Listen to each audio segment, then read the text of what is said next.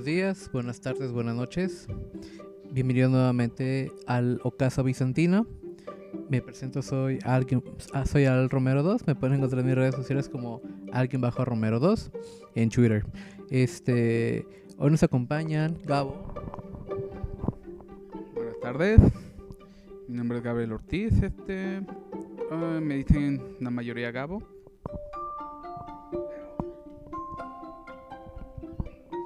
Buenas tardes, buenos días, buenas noches. Mi nombre es Leopoldo Villarreal y aquí estamos dispuestos a comenzar una charla de la cual hoy no hablaremos de la felicidad. Paso el micrófono a mi amigo Alfonso. Sí, bueno, pues hoy no hablaremos de la felicidad. ¿Ustedes qué piensan de la felicidad? Digamos, felicidad para mí al menos es un estado emocional, no es que puede llegar a ser feliz perpetuamente sea, puede llegar a tener momentos felices o tener momentos de, de placencia o puedes tener momentos este donde te puedes regocijarte con varias cosas, o sea, pueden ser desde cosas muy básicas, este, como la comida, como la bebida, o pueden ser cosas que, que llevan a una meta y una idealización propia que te lleven a ello por ejemplo, este, yo quería comprar un carro y ahorré durante cinco años para comprarlo. Bueno, que es un plazo demasiado largo, pero es una suposición. ¿Qué, qué tipo de, de felicidad conciben ustedes? ¿O creen que realmente somos felices? ¿O que este, hay grados de felicidad? También es otro, otro punto importante a tomar. Que también me gustaría este, eh, alzar de la felicidad realmente es propia nada más de, nosotros como especie. Entonces, porque si algunos otros animales solamente tienen alguna forma placentera y no es felicidad, entonces si somos felices nosotros y ellos no, o es parte de. Eh, ¿Quieres empezar tú, Gabo? Bueno, para empezar, este, el significado de lo que es la felicidad y también de cómo conseguirla, bueno, es una discusión este, muy, muy de anteaño, pues, que se remonta incluso a los antiguos griegos. Por ejemplo, podemos tener el caso de los estoicos y los hedonistas, que, que ellos concebían la felicidad como evitar el dolor. O, por el otro lado, el caso de los cínicos, que ellos veían como la la felicidad como estar libre de las ataduras, pues. Estar este eliminar en cierta forma el deseo, por ejemplo, más más que el deseo, no necesitar menos del mundo. Entre más necesitabas del mundo, eras más infeliz porque tenías ese apego hacia el mundo y que cuando lo perdías, entonces te hacía era lo que te hacía infeliz o que te causaba sufrimiento tenían un concepto de, de que no es, así es por eso eran casi unos vagabundos pues este vivían lo más simple posible. Creo que el concepto que tienen de felicidad pues ellos ellos lo llamaban arché que creo que significa virtud o algo parecido, lo más parecido, porque las traducciones no siempre son muy exactas. La felicidad pues siempre es una es un concepto abstracto o puede que no. Depende ahora sí de cada cultura, cada pensamiento, cada país incluso. Por, ejemplo, o puede ser este emparejada mucho a la satisfacción o puede ser algo más espiritual, espiritual se podría decir, o que tenga más con la autorrealización, algo más abstracto, que tenga que ver con el, con el sentimiento de lograr algo o, o llegar a un estado de plenitud. ¿Tú qué piensas? Aguas con él. Bueno, la felicidad para mí, ¿cómo entra la felicidad? Bueno, yo he visto desde la... Ya mis compañeros hicieron su, su aportación yo lo veo desde la, perspectiva del arte, que es la felicidad. Bueno, en el arte se puede plasmar de diferentes formas, ya sea en la música o en lo que sería la pintura. Pero si lo vemos desde una perspectiva artística, como menciona mi compañero, más bien de una forma cultural. Yo lo, yo lo planteo desde una forma artística.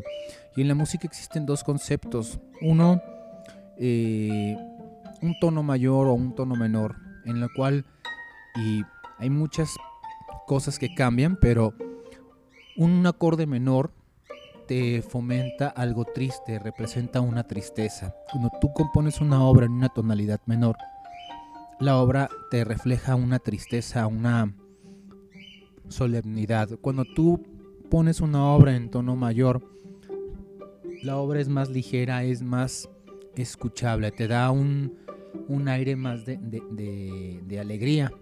También existen los acordes aumentados y los disminuidos que a su misma razón te pueden generar ansiedad o depresión. Por eso existen diferentes también géneros que manejan estos tipos de formatos. Yo lo veo desde la forma artística. Sin embargo, pues para mí como artista la felicidad yo la puedo palpar en la música que se toca de alguna manera dentro de los periodos que se escuchan en el arte.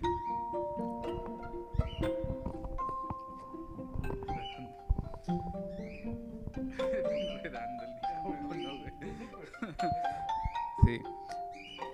Pero me repinto a lo mismo.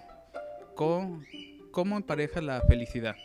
O sea, la felicidad es que está emparejada, significa satisfacción, plenitud, alegría. ¿Sería todo eso la felicidad? ¿Es lo mismo felicidad que alegría? ¿Es lo mismo felicidad que plenitud? ¿Es lo mismo felicidad que satisfacción? Es, una, la duda, pues. O la felicidad es algo más. O esos son condicionantes o no se necesita eso para ser feliz. Fíjate que ahorita que estabas hablando sobre, por ejemplo, los, este, ¿cómo se llamaba? Este filósofo que, que dormía, que vivía, no dormía. O sea, vivía desnudo el güey. Era, este, Diógenes. Diógenes, por ejemplo, es, Diógenes es la representación de la sociedad al revés. Sí, porque actualmente la sociedad es ultra hedonista, o sea, súper hedonista. Todo lo que tú ves, todo lo que tú consumes, todo lo que tú aspiras es hedonista. Este. Y es algo que ha ido mutando al par de los años. Yo, y también veo que es algo que impulsa más que nada la economía. Por ejemplo, la, economía eh, te impulsa a gastar más.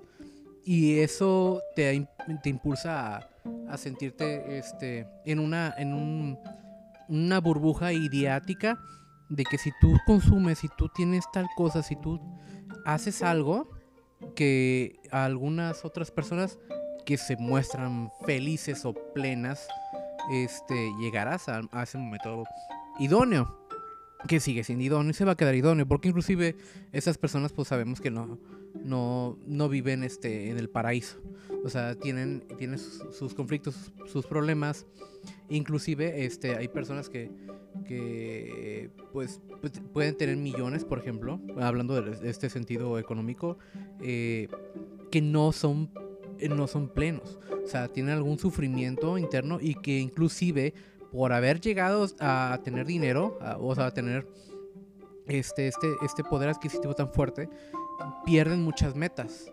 Porque ya no es tan fácil conseguirlas. Y es algo que también nosotros nos regocija. Tener metas, buscar las metas y poder este, anhelar alcanzarlas. Que el anhelo también es algo súper importante. Si uno no, no anhela, a veces no tiene una visión.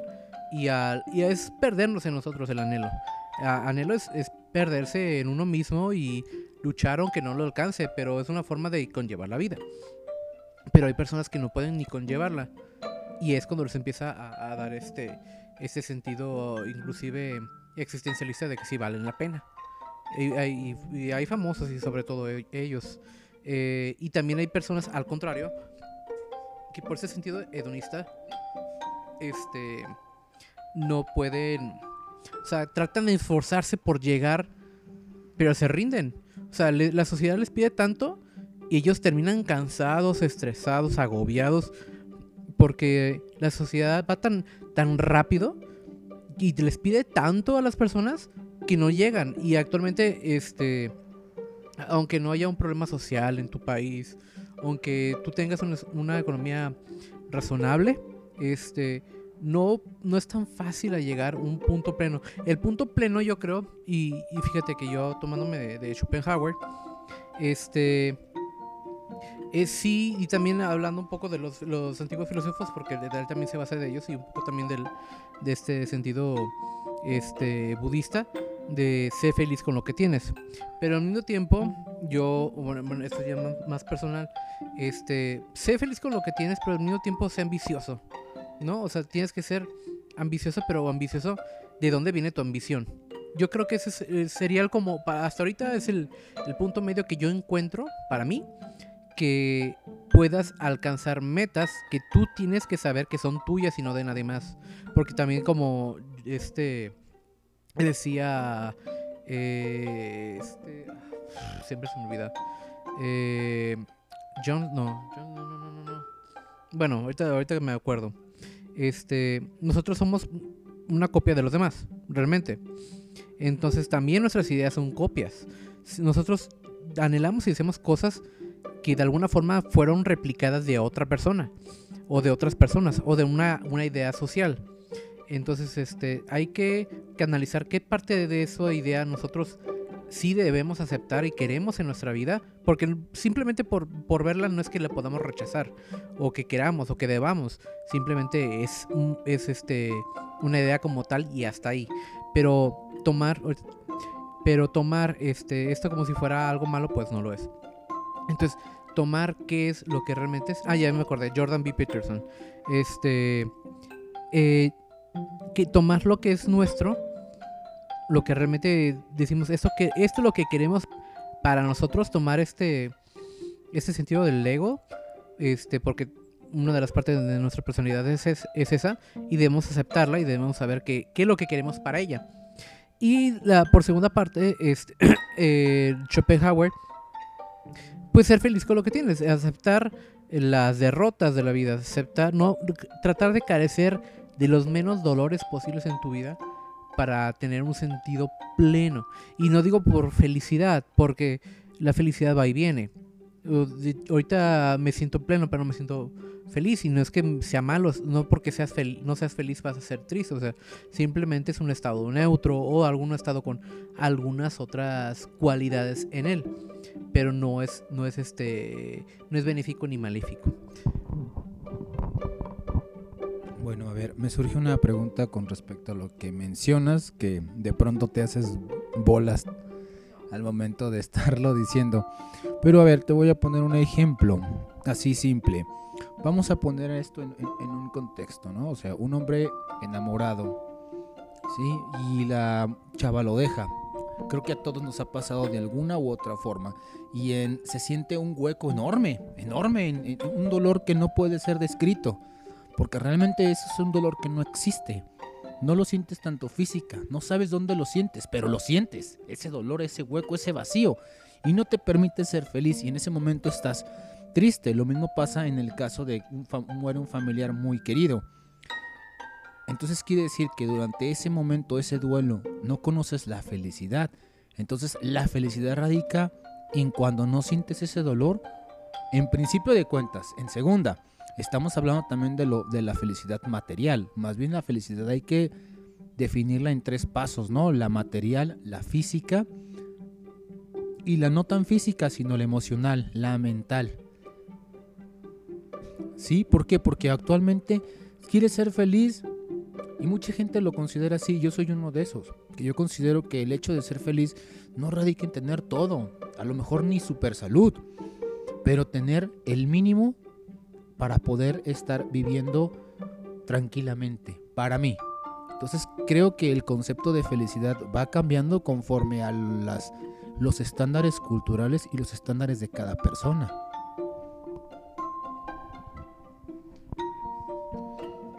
Entonces tú lo que me trata de plantear que hay varios tipos de felicidad.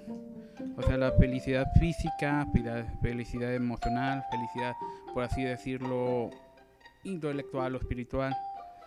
Que, que puede, por ejemplo, la felicidad física emparentarse con el hecho de la satisfacción o de no sufrir dolor.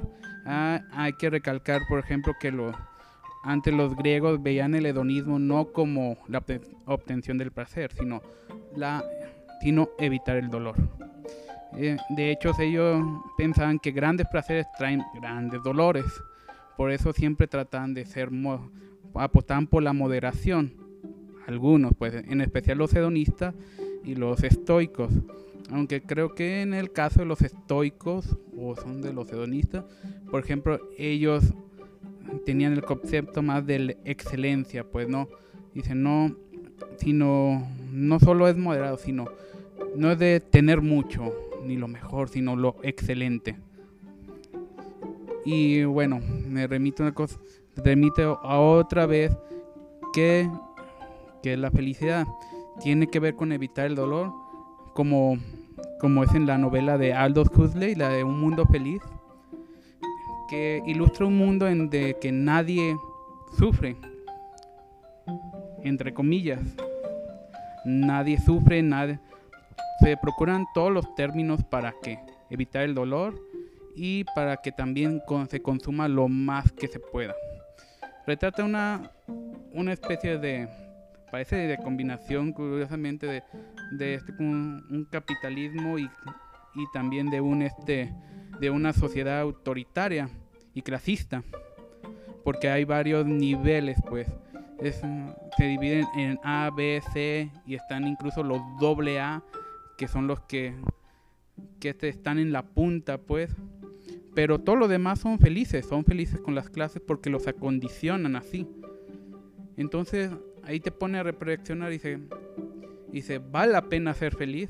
Para arriesgar, no sé, otro, otro tipo de sentimientos como la libertad, el amor mismo, este, la pasión, porque ahí arriesgan todos, pues y al final la, la plática con el inspector mundial pues recalca eso que por ejemplo no no es que no quieran tener libertad sino que no les importa. Están así bien. Entonces recae que dice qué es la felicidad otra vez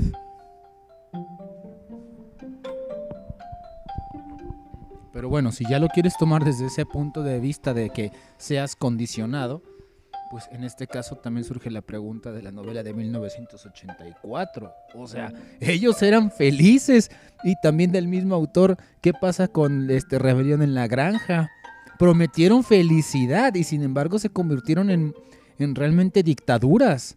Porque en 1984, si tú no recuerdas, y a mí la parte que más me gustó, que fue donde encontré, yo la verdad, cuando leí la novela, yo me enamoré de la, de la, de la, de la actriz, de la, bueno, de la actriz, de la, de la, del personaje de Julia, que fue cuando este Smith ve la felicidad, cuando se enamora plenamente de ella, cuando ella está, cuando lo visita, cómo tienen esos encuentros, cuando la lleva al campo. O sea, él fue cuando descubre la mayor felicidad, porque no la descubrió con su mujer. Y sin embargo, no vivía en un mundo feliz. O sea, estaban condicionados a un estatus. Lo mismo pasa en la granja. O sea, todos trabajaban como burros para construir un algo grandísimo, llega una tormenta, se descubre y todos les todos mienten. O sea, les miente, les miente el líder para pensar que fueron los, los del creo que corral contrario que están en contra de ellos, que fueron los humanos. O sea, la felicidad más bien yo siento que no se condiciona. Y lo mismo representas yo cuando, cuando vi este, estas analogías con estas novelas sea, y se oye muy feo, pero yo me, acordé mucho de Corea del Norte, sobre todo en la novela de, de, de, de, La Granja, Rebelión en la Granja. Y se me hizo algo muy, muy, muy plausible a lo que estamos viendo entre comillas con la novela de 1984. O sea, entonces quiere decir que somos felices mientras estemos condicionados a un status quo o somos felices mientras seamos felices con lo poco o mucho que tengamos, sin fijarnos en el status quo, porque aquí en México el clasismo es algo impresionante, no me digas que no. Mm, bueno, sí, pero hay que recalcar una diferencia. Por ejemplo, en 1984 este, era una sociedad este que era no precisamente feliz, está, no es que tanto estaban condicionados, sino que también había cierto miedo, pues manejaba como muchos dictadores lo hicieron, pues la pasión y el miedo, pues. Por ejemplo, en un mundo feliz era, se puede decir como algunos lo han llamado, es la dictadura del placer.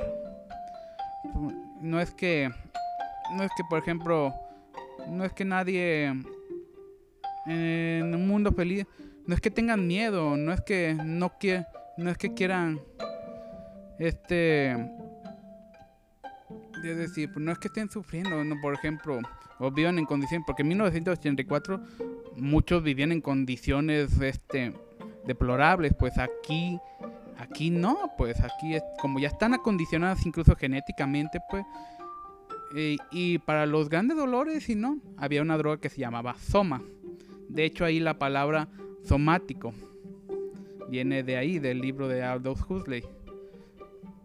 Y eh, el problema es que en un mundo, en ese mundo feliz, y, y yo creo que mi opinión personal te está pareciendo un poco aunque ya vi con esto de la pandemia, parece una mezcla de los dos, en verdad. Que es este, ¿cómo se llama?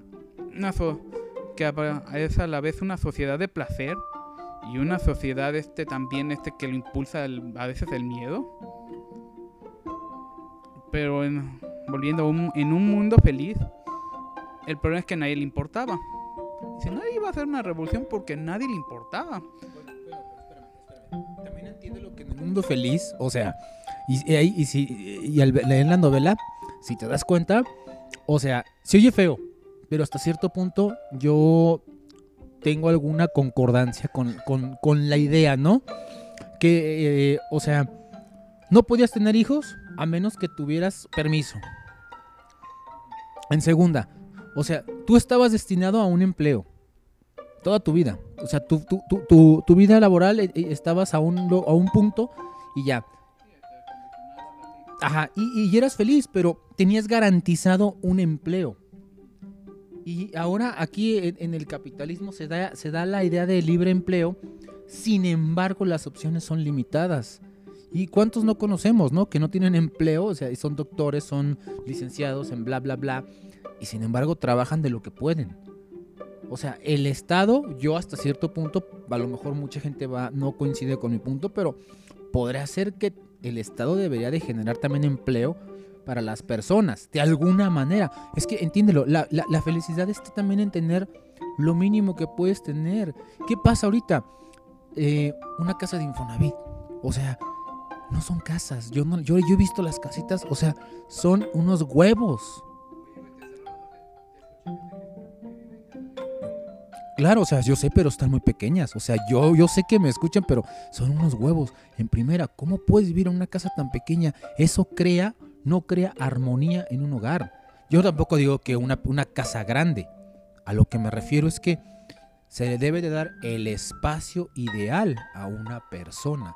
Y una casa de 4x4 no te da una como armonía.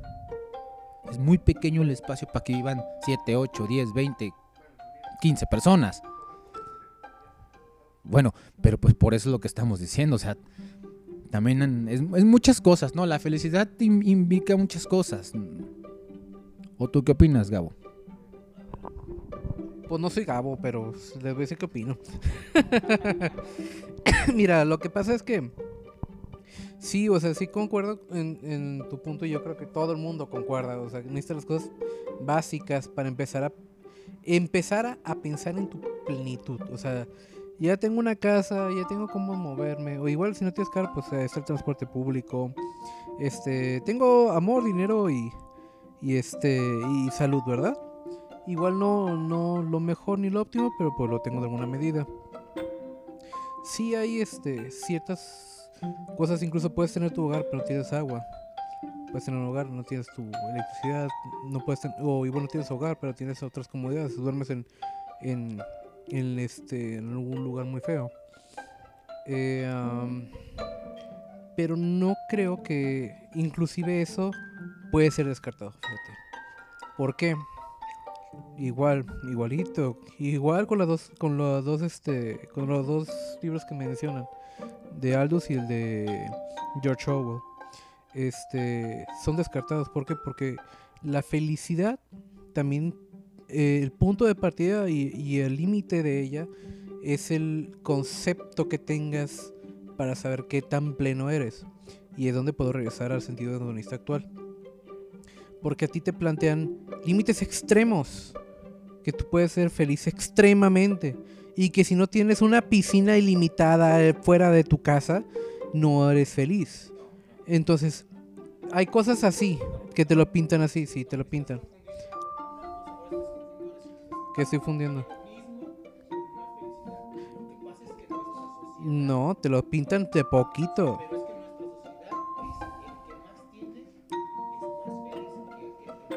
Y si no, eso es cierto. Pero es el límite, el más feliz el que tiene, ¿no? ¿No es el límite? No, no te lo estoy afirmando como persona.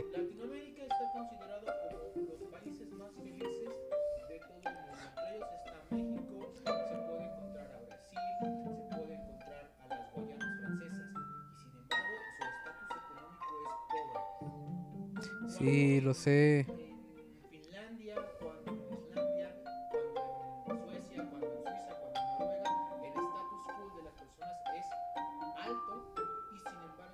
también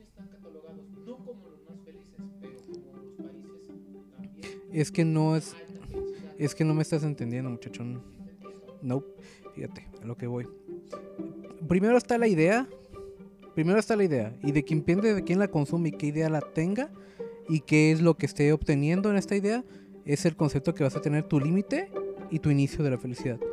Por ejemplo, si para, para ti empezar a tener felicidad dices, necesito esto, necesito cariño.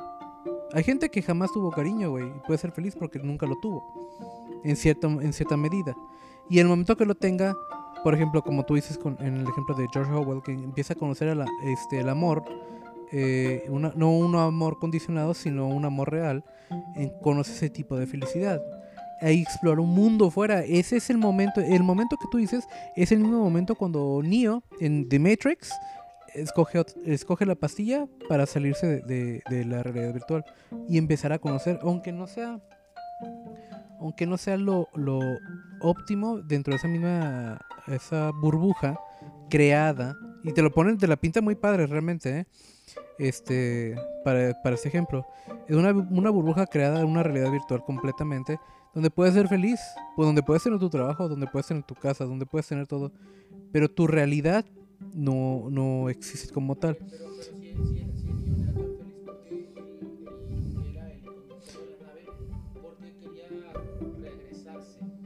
porque quería porque quería exactamente el Y existimos los dos tipos de personas. Y a veces somos los dos mismos tipos de personas. Ajá. Sí. y le dijo, yo quiero regresar a la felicidad. Yo quiero regresar, ya no quiero estar en este mundo. Él hizo el trato y recuerda que traicionó. Oh, pero entonces que la felicidad es ser engañado o la felicidad es encontrar la verdadera cosa. No, no, no, yo no lo pongo como un dictado. No. No, la felicidad no es absoluta ni tampoco no es inabsoluta. No me refiero a que estás tomando de absoluto la felicidad. No me estoy ref- refiriendo a que tomes el relato como un absoluto. Me estoy refiriendo a que no podemos ser ambas personas. No podemos ser Neo y podemos ser el güey que vende. A veces somos una persona y a veces somos la otra. A veces actuamos en favor de que, güey, quiero ser engañado. A veces, ¿sabes qué? Me, yo quiero ser engañado y hacer esto. Pero ah, de pronto sabes que la felicidad no está, en, no está en eso. No está en obtener. No está en... A veces la felicidad, por ejemplo, mucha gente, por ejemplo, que ahorita que hablaba del amor.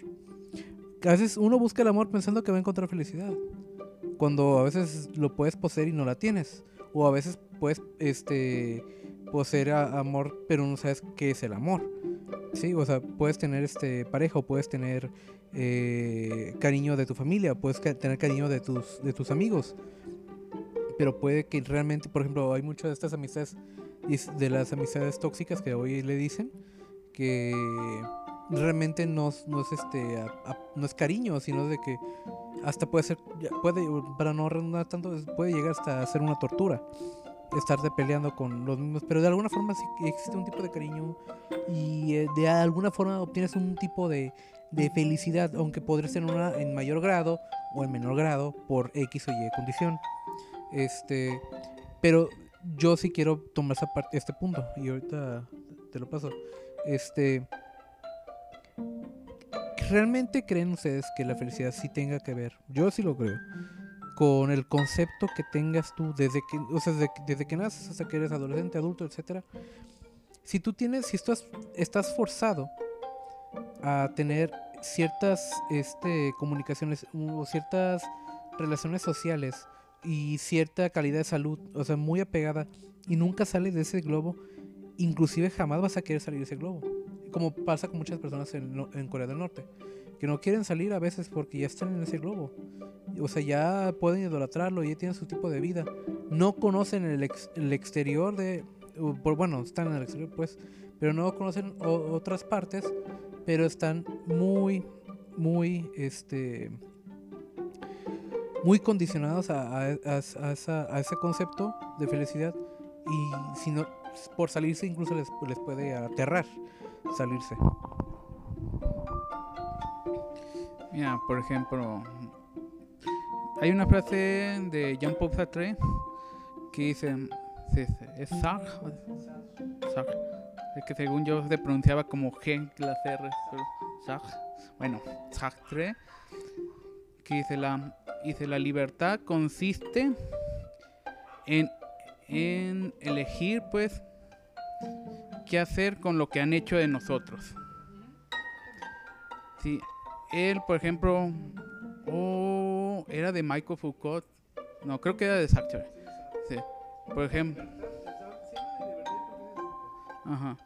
Sí, no, pues Sartre también habla mucho de la libertad. Sí.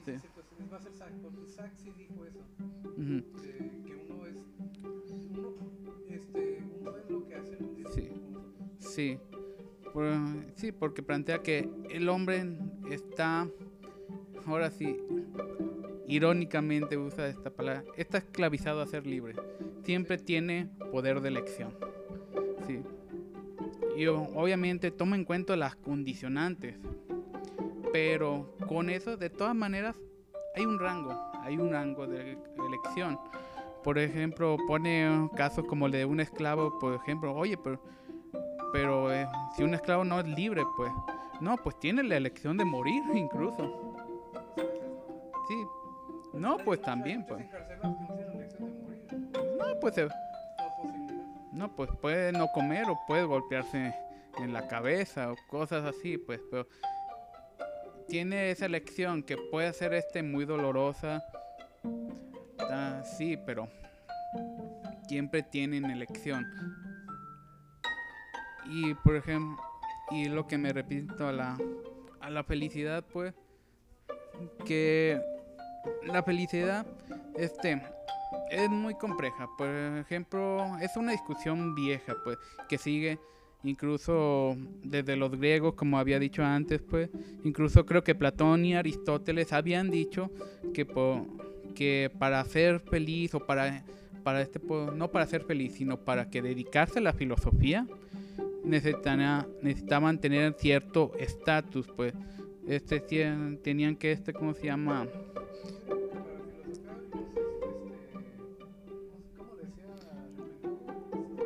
Ahí va.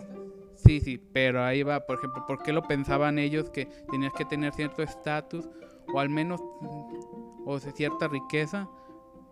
Por, porque para, para ellos la filosofía era libertad y era felici- felicidad. Y por ejemplo, si tienes cierto estatus, cierta riqueza, ya no estás ya no estás preocupado por lo material y te puedes este dedicar este exclusivamente o casi exclusivamente a lo que llaman como los bienes espirituales o, o este los placeres intelectuales.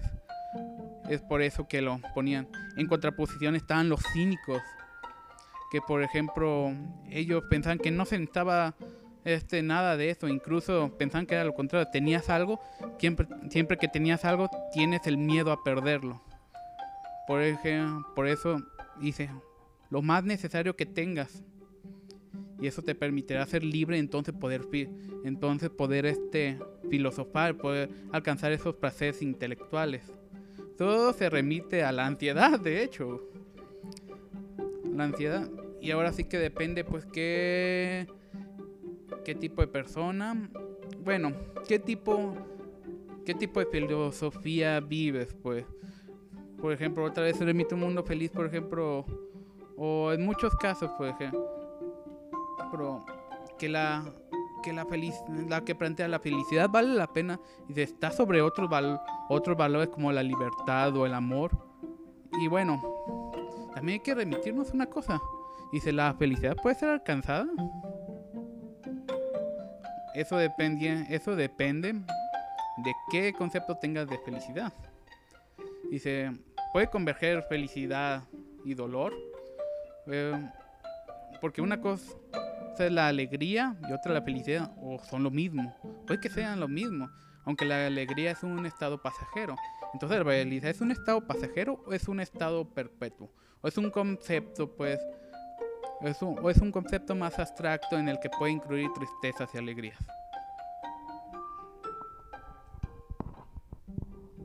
Bueno, este, escuchando, escuchando lo que mencionas, pero entonces quiere decir que más bien el, sentido de la felicidad radica de entre persona a persona, porque hay personas que viven feliz este, sufriendo.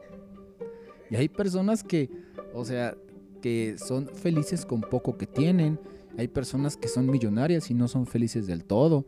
Hay personas que, que con cualquier cosa son felices, o sea, no importa. O sea, ve un niño, un niño yo creo que la felicidad más grande y para, bueno, desde mi opinión, eh, y para definir la felicidad más grande es la de un niño. Un niño con un juguete, con un, no sé, una caja de cartón, es feliz.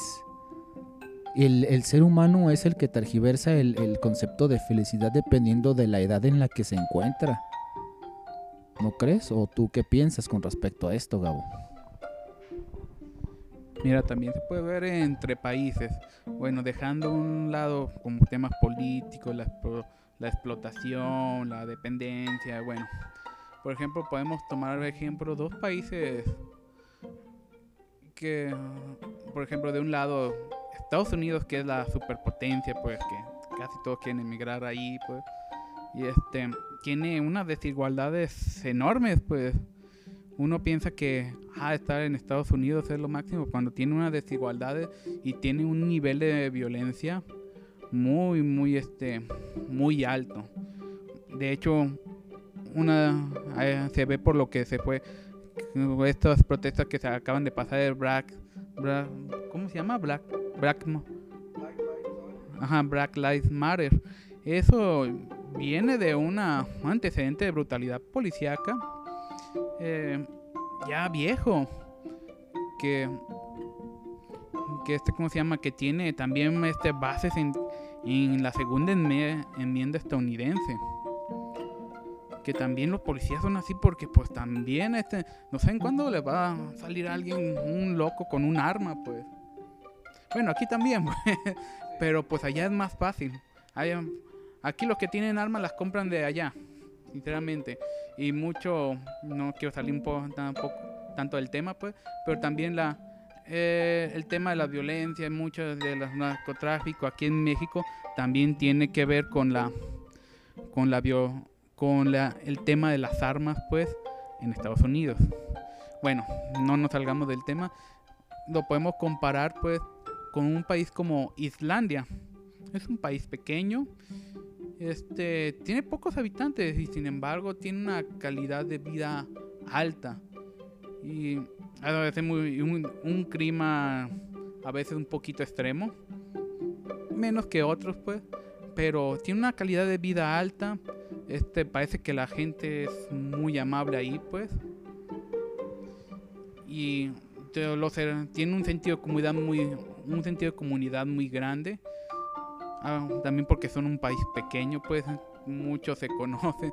Incluso cuando creo que Islandia este participó en, en- creo que en el mundial, no me acuerdo. Creo que todos los irlandeses se han emocionado porque nunca habían ido a un mundial de fútbol, pues. Todos están apoyando, pues son un país pequeño, pues. Este, y se considera Islandia uno de los de los países este que son más este más que tienen más alta calidad de vida. A pesar de que hubo una cierta revolución que nadie que, que casi nadie se enteró porque no salió mucho en las noticias, pues, porque hubo- como que se empezó a meter Islandia en temas financieros, pues, y cuando fue lo de 2008, la crisis mundial, pues, hubo una especie de revolución en Islandia, pues, que nacionalizaron muchas empresas y, y este, ¿cómo se llama? Y fueron y sacaron muchos muchos bancos extranjeros los, los corrieron, pues. No quiero decir que los bancos extranjeros son el diablo, a veces sí, pues, o que el FMI, pero por ejemplo, no, no siempre se puede hacer eso, pues. Ellos porque son un país pequeño, es un, es un país pequeño y a veces funcionan, a veces las políticas económicas funcionan de país a país también. Bueno.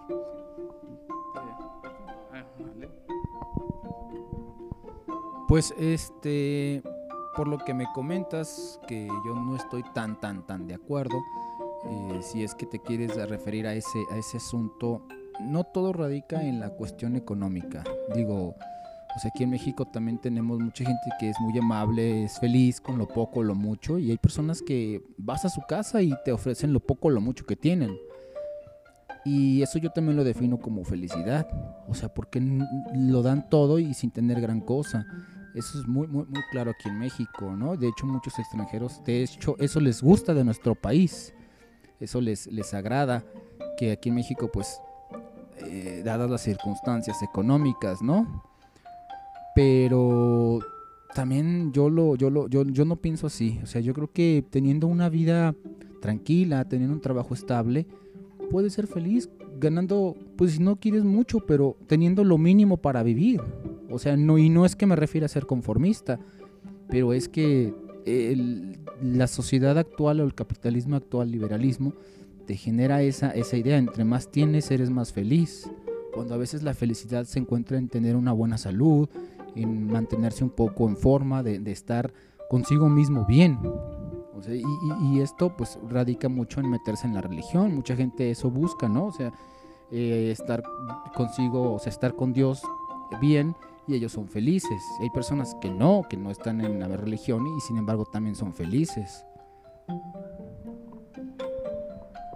Bueno, así que, como dices, muy, muy relativo, pues.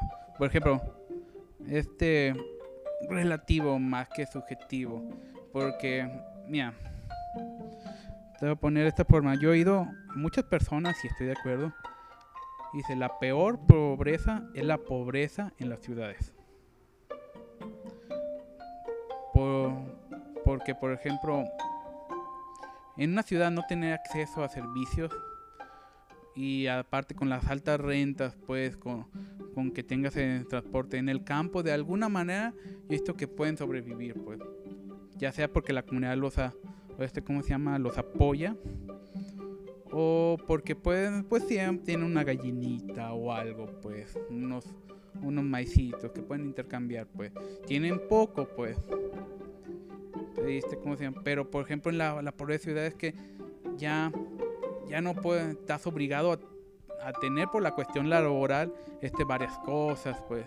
Este, tienes, por ejemplo, tienes que tener, tienes que pagar camión para moverte, al menos. Si no tienes carro, una, una moto. Porque si casi todos los empleos quedan a una hora, dos horas.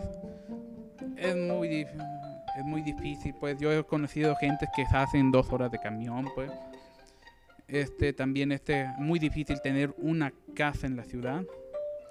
Este nosotros tenemos casa, pero no es fácil tener una casa en la ciudad, pues como tú dijiste, y a veces de Infonavit pues te da un huevito, un huevito, pues ahorita, pues antes el Infonavit te da una buena casa, pero ahorita te da, te da una, un huevito.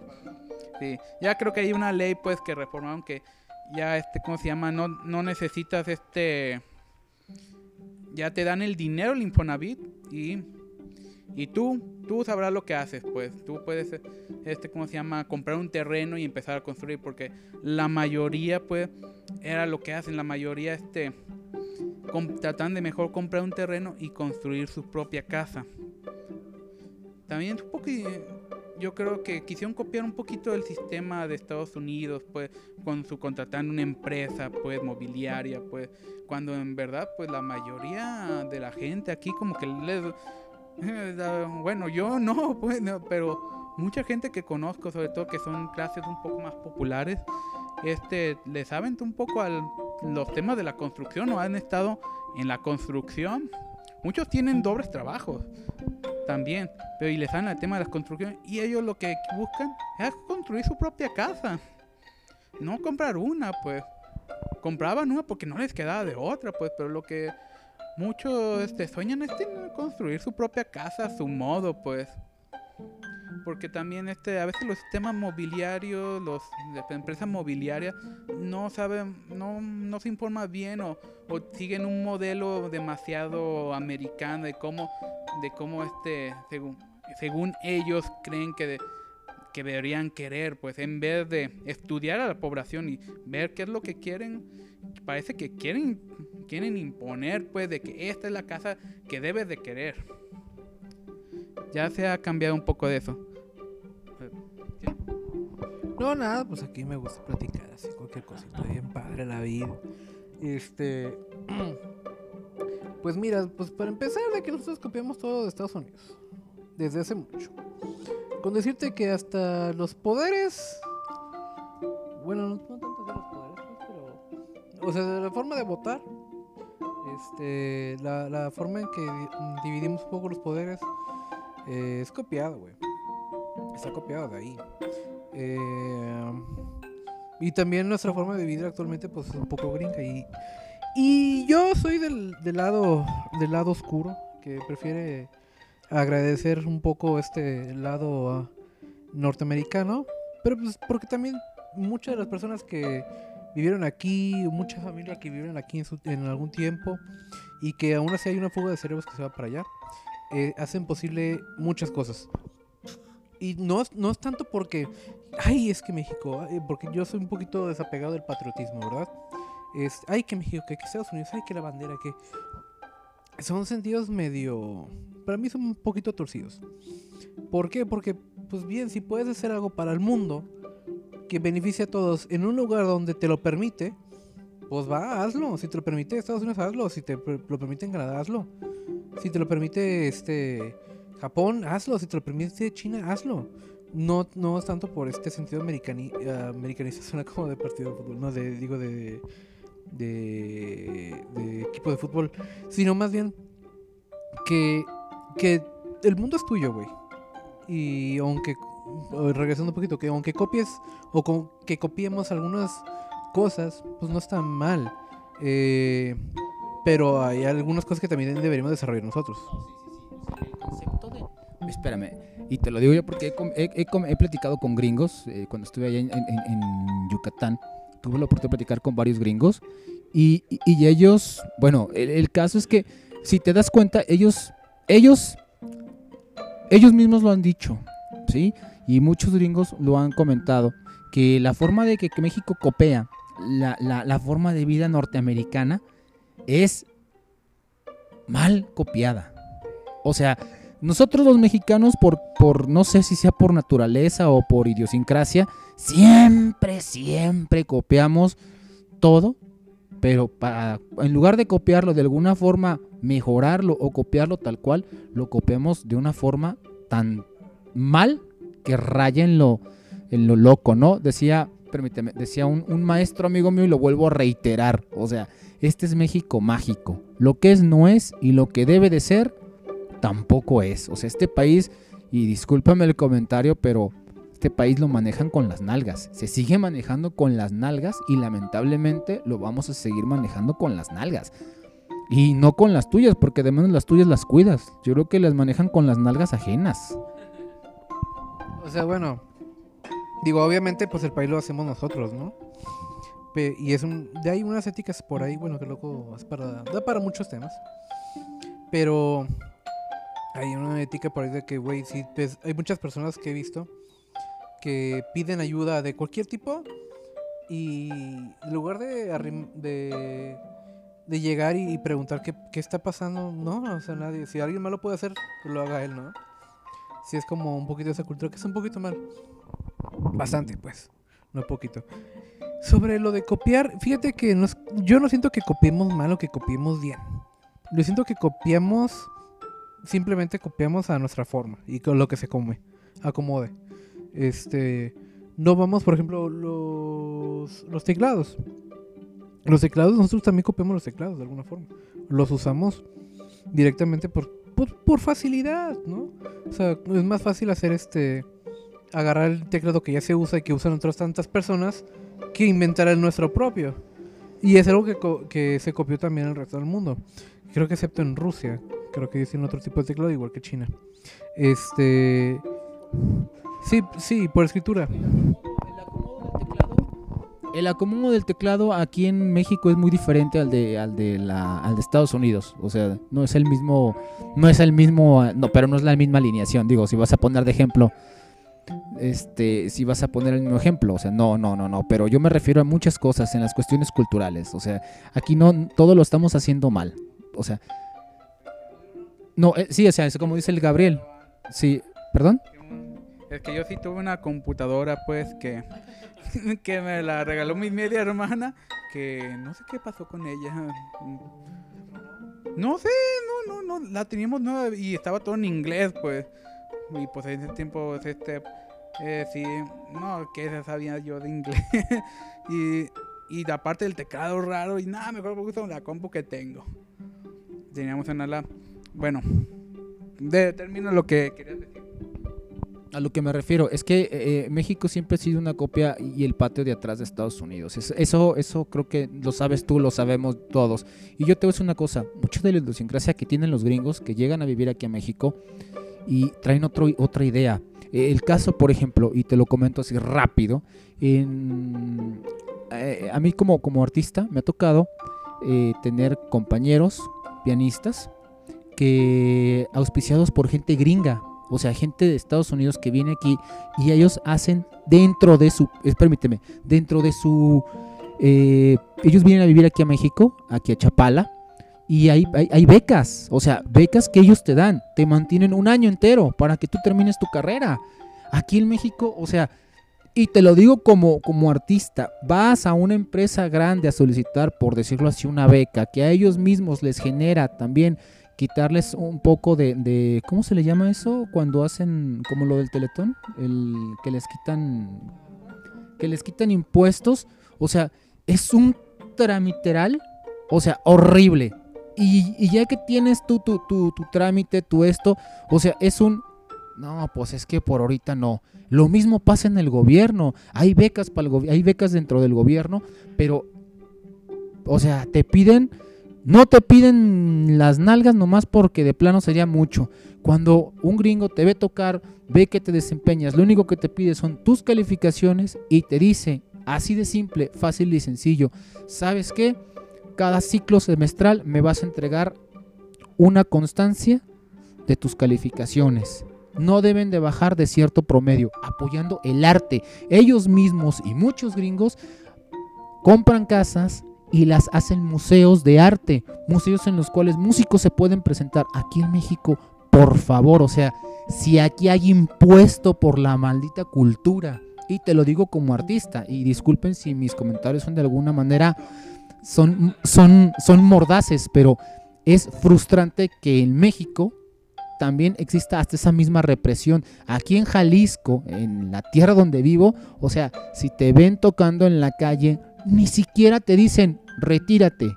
O sea, llegan tres, cuatro patrullas y a la chingada con tus instrumentos. No importa si, vale- si valen mucho, si valen poco, la represión es brutal. Yo sé que mucha gente dice que no es cierto, que no, pero estamos hasta copiando mal esas cosas. porque hasta en la cultura? porque en todo? O sea, no existe. Creo que en Europa, no sé, estoy, no estoy muy enterado, tengo amigos ahí, sí hay que sacar un permiso para tocar. Sí, creo que sí lo hay. Pero aquí, si tú vas y sacas un permiso, aquí no. O sea, definitivamente es un rollote. Aquí los trámites burocráticos son exageradamente extraordinarios. Si tú aquí no tienes un amigo, un conocido, un pariente, alguien dentro del mismo gobierno, olvídate, no eres nadie.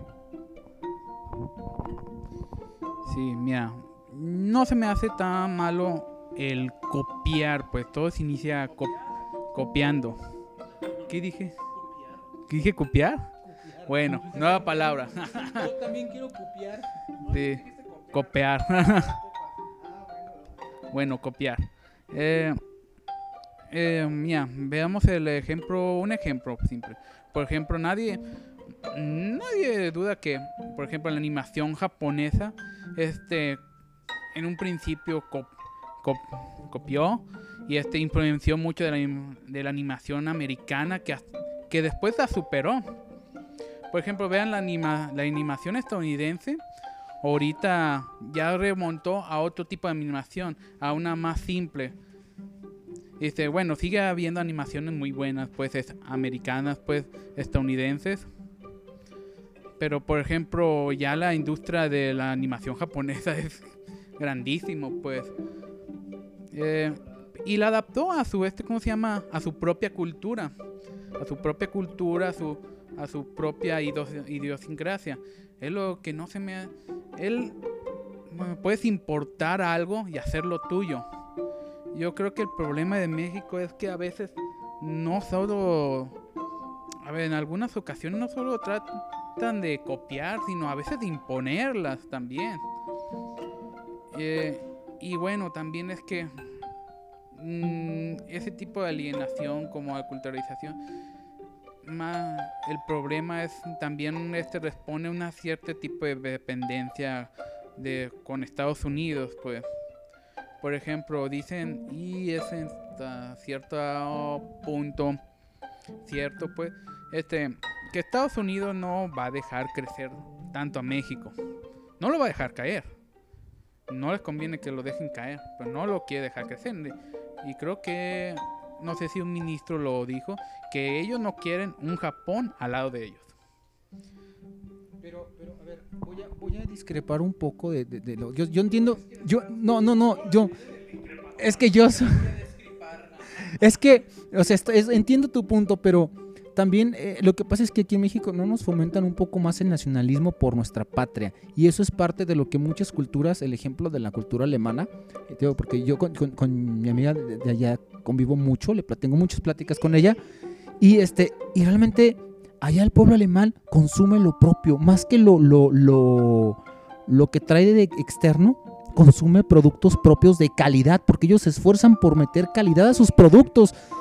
Y aquí, y aquí en México, o sea, es lo que platicaba, de hecho es lo que platicaba con un amigo, con Agustín precisamente, que ¿por qué México no crea un auto? Por ejemplo, no crea autos. No, tiene, tiene que ser, tiene que ser siempre. Bueno, sí, sí, lo, yo le dije, yo le comenté, creo que sí había un auto mexicano, pero ¿por qué siempre tenemos que convertirnos en, en- en manufactureras? ¿Por qué siempre somos manufactureros? ¿Por qué no crear auto? ¿Por qué dejan simplemente que... ¿Por qué, por qué, por qué siempre las personas con visión se tienen que ir a otro país? Porque aquí no existe la infraestructura adecuada para tener a esa gente inteligente, a los intelectuales, a esas personas que realmente traen ideas y, darles el, apoyo económico. O sea, de veras, ve el déficit, cómo ha tenido el déficit en economía, en presupuesto para ciencia. O sea, y esto no es de este gobierno, digo, para los que quieran decir, es que AMLO. No, yo no lo defiendo AMLO, pero esto va de, años atrás. La educación en México es deplorable, o sea, se está yendo al carajo. Y copiando actividades como en, como en otros países, hasta mal no somos para copiar. O sea, ahora sí que discúlpeme, pero si vas a copiar algo, pues de menos igualito, ¿no? No, no, lo, no, lo, no le des en toda la torre.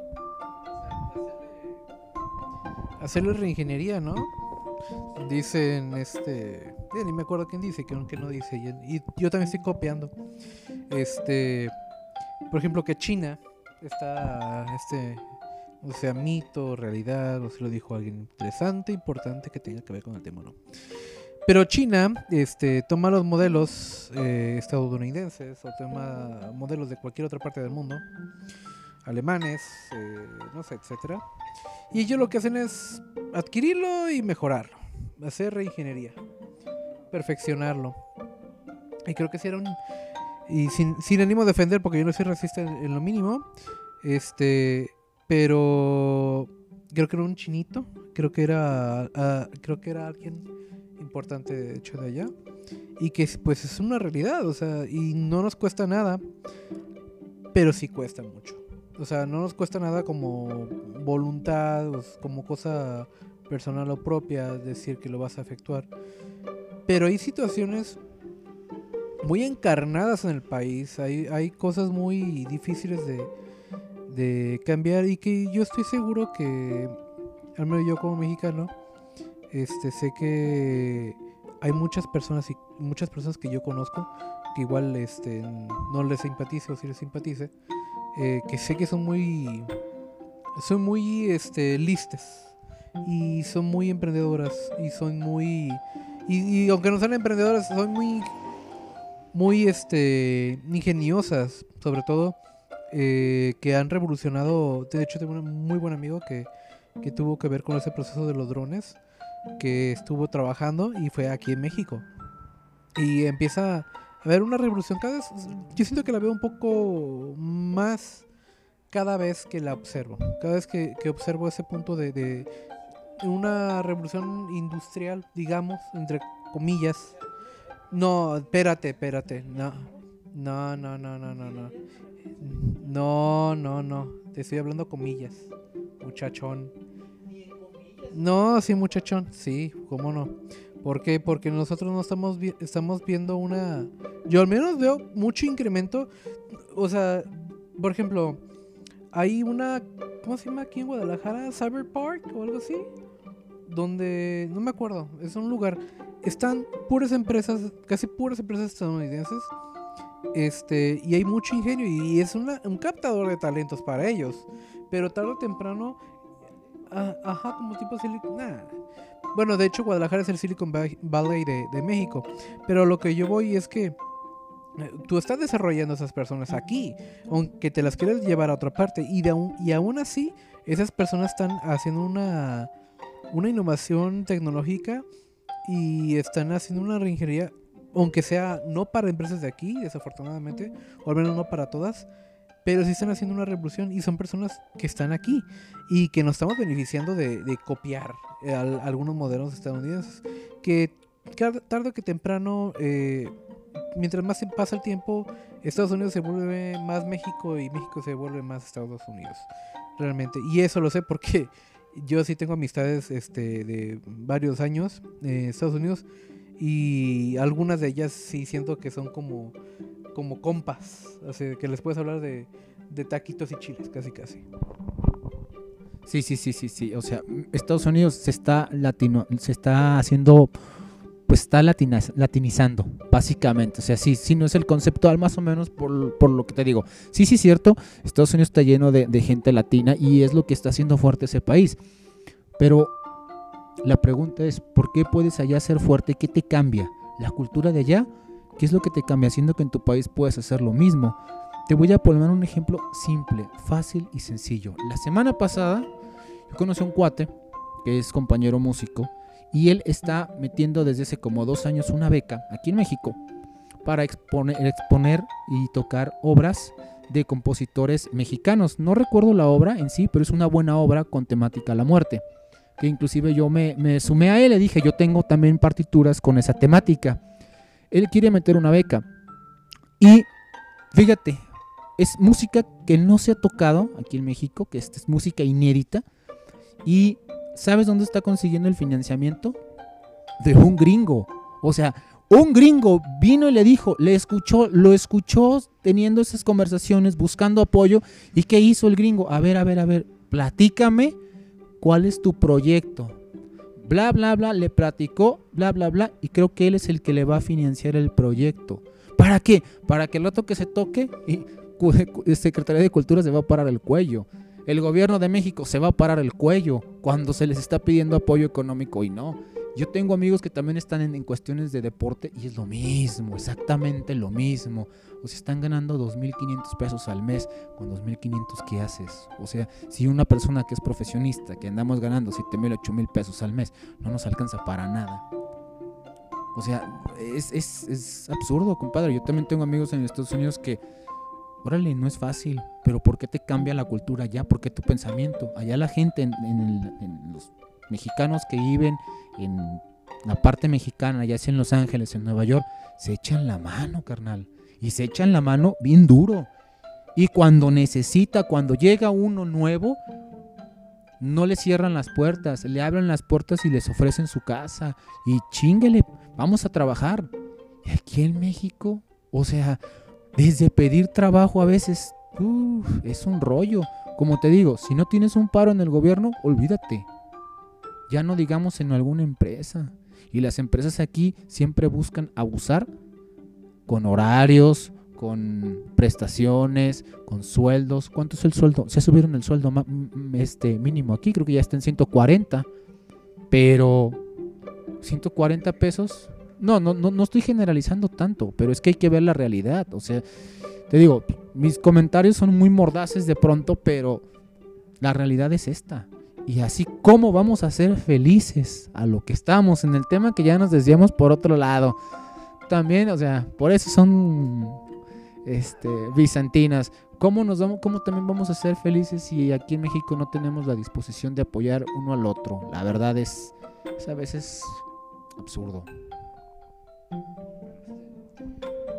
Si no creas que todo allá, por ejemplo, yo tengo un hermano pues allá y trabaja como 16 horas. Le pagan bien, eso sí, le pagan bien allá. Aunque digan, "Se- es que se gasten dólares, te sigue conviniendo estar allá porque los precios comparativamente son más baratos. La verdad, la comida es más barata, la ropa es más barata, la tecnología, todo es comparativamente más barato. De allá, pues, que si compras aquí un celular, compras ropa aquí, la, ropa que te sale barata a veces son las mm, la ropa que sale por pacas que, que ya pasó de moda como hace eh, este tres años, pues. Allá los, ahí están los llamados, creo que les llaman outlet mall, mall, outlet mall, ajá, que son de este artículos que son muy baratos, pues, y que son de que nada más están de buena calidad, son de buena calidad, nuevos, solo se pasaron de moda, por eso están muy baratos, pues. Sí, por ejemplo, que yo este, recomiendo mucho de que si vas a comprar ropa, pues cómprala. Bueno, yo no soy alguien que, que vista la moda, como te darás cuenta. Pero, por ejemplo... no, pero tú sí me ves. Pero tú sí me ves, o sea, si vas a comprar... si, si compras ropa, cómprala fuera de temporada. O sea, el- los que es outlet eh, de Sara, por ejemplo, lo mejorcito que te puedes encontrar. O si la verdad te va muy mal, pues ahí están los tanks también. Y que no hay mala ropa, simplemente pues hay que saber, hay que saber vestirlas. Que yo, yo ni la ropa que tú me des no la sé vestir. no, te queda así, pero pues no. no. Siempre vi. Ey, también este güey. Combina negro con todos, hasta con los tenis estos que son como con piel. Raritos. ah, sí, Leo, sí. Le- Leo siempre. Él es Darks. Este. Es Darks. Pues en fin, este. Para empezar a darle un punto final a, este podcast, muchachos. Este, muchachones, muchachones. eh, la felicidad puede que bien o no sea lo que puedas conseguir ya de o sea, material o emocionalmente eh, o también dependiendo de tu personalidad o que lo que bueno, bueno, lo que yo pienso que es también depende de tu persona eh, tus conceptos y tus alcances de la felicidad y tus eh, tu criterio sobre ella. No, tanto tu felicidad sino pues, eh, lo que puedes hacer para, para alcanzarla. Como último quiero agregar alguno yo. Este eh, el yoga a mí me ha ayudado en una forma de que tú puedes canalizar las emociones, puedes saber en qué momento eres feliz, en qué momento llega pensamiento de tristeza, en qué momento llega un pensamiento de ira. eh, y también muchas veces eh, la, la- la mente la mente es quien dicta, pero también uno debe de saber controlarla. Eh, si, bueno, para mí, o nuevamente a, una, a un criterio muy humilde, pero si tú gustas buscar la felicidad, si buscas el amor, si buscas eh, muchas emociones, yo sé que a veces son más difíciles de alcanzar que otras veces, eh, pero siempre está dentro de uno mismo, solamente hay que encontrarlas. Eh, no, no trates de buscar metas que a veces son incansables. De hecho, el- el- la persona ideal pues siempre va a ser i- inalcanzable para nosotros. Y está bien, como lo decía, tener un camino aunque sea infinito, pues tener con qué entretenerte en esta vida. Pero si quieres ser feliz, eh, un pensamiento un poquito, este, eh, ¿cómo? se me olvidó.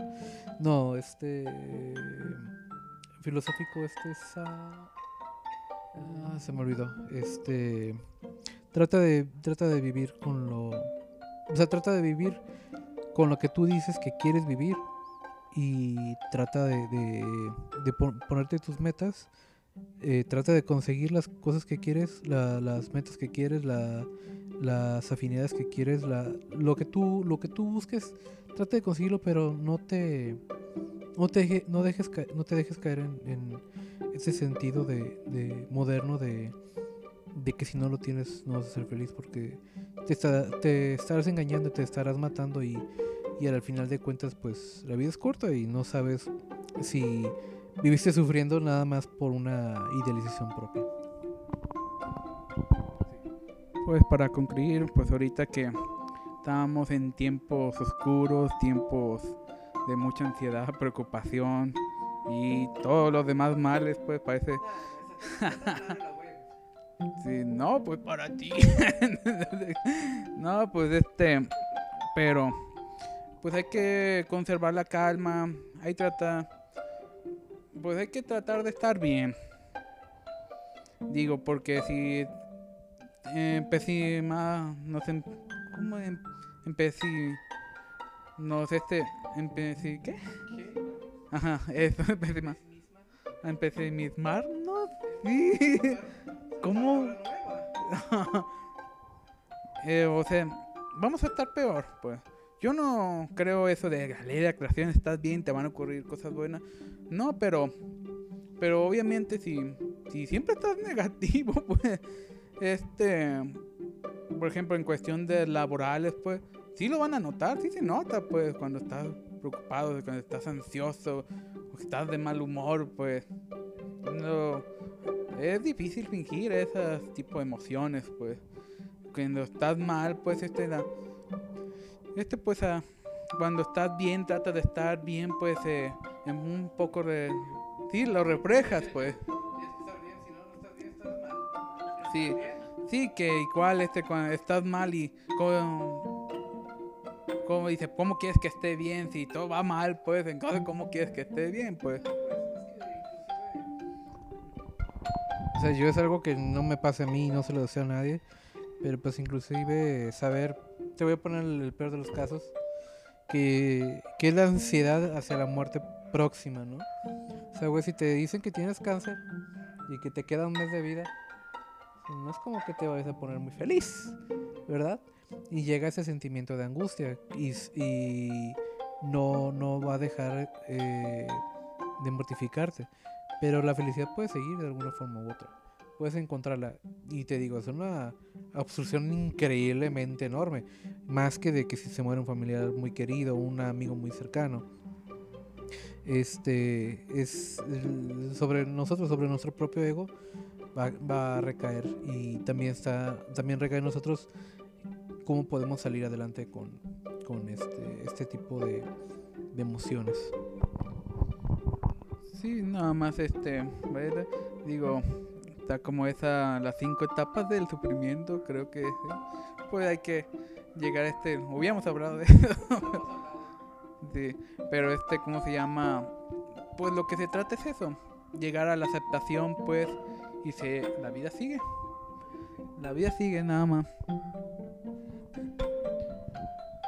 Bueno, yo para terminar, único que les puedo dar para aquellos que, que intenten no estar, no estén este, pensando en, en- en toda, en toda esta cosa, eh, yo recomiendo pónganse a tocar algún instrumento, eh, a escuchar buena música.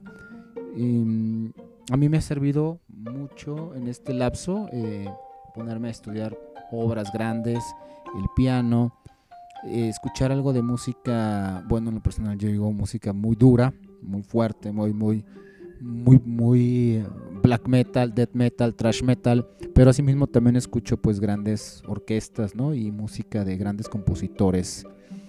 Entonces, yo les recomiendo que pues busquen escuchar, escuchar o tratar de aprender a tocar algún instrumento que puedan tengan ten- a la mano, que yo, que ustedes tengan a la mano, que ustedes puedan aprovechar.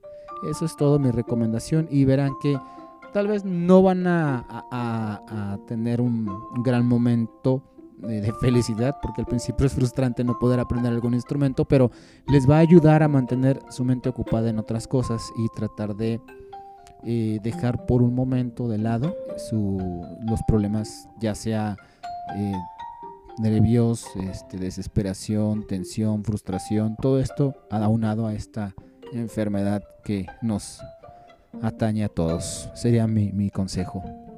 Suerte y gracias por escucharnos. Muy bien, pues hasta ahí todo. Muchísimas gracias por escucharnos nuevamente. Esto fue el Ocaso Bizantino. Eh, pueden, pueden seguirme en mis redes sociales como alguien-romero 2 en Twitter. Eh, ¿Ustedes ya tienen redes sociales o todavía no? Creo no, ¿ah? No. Ah, bueno, yo creo que el hombre misterioso Alex el Gabo. Y, y este Leo, pues ya próximamente nos estarán dando sus redes sociales. Eh, muchas gracias. eh, pasen un excelente, excelente día y escúchenos nuevamente. Gracias. Hasta luego.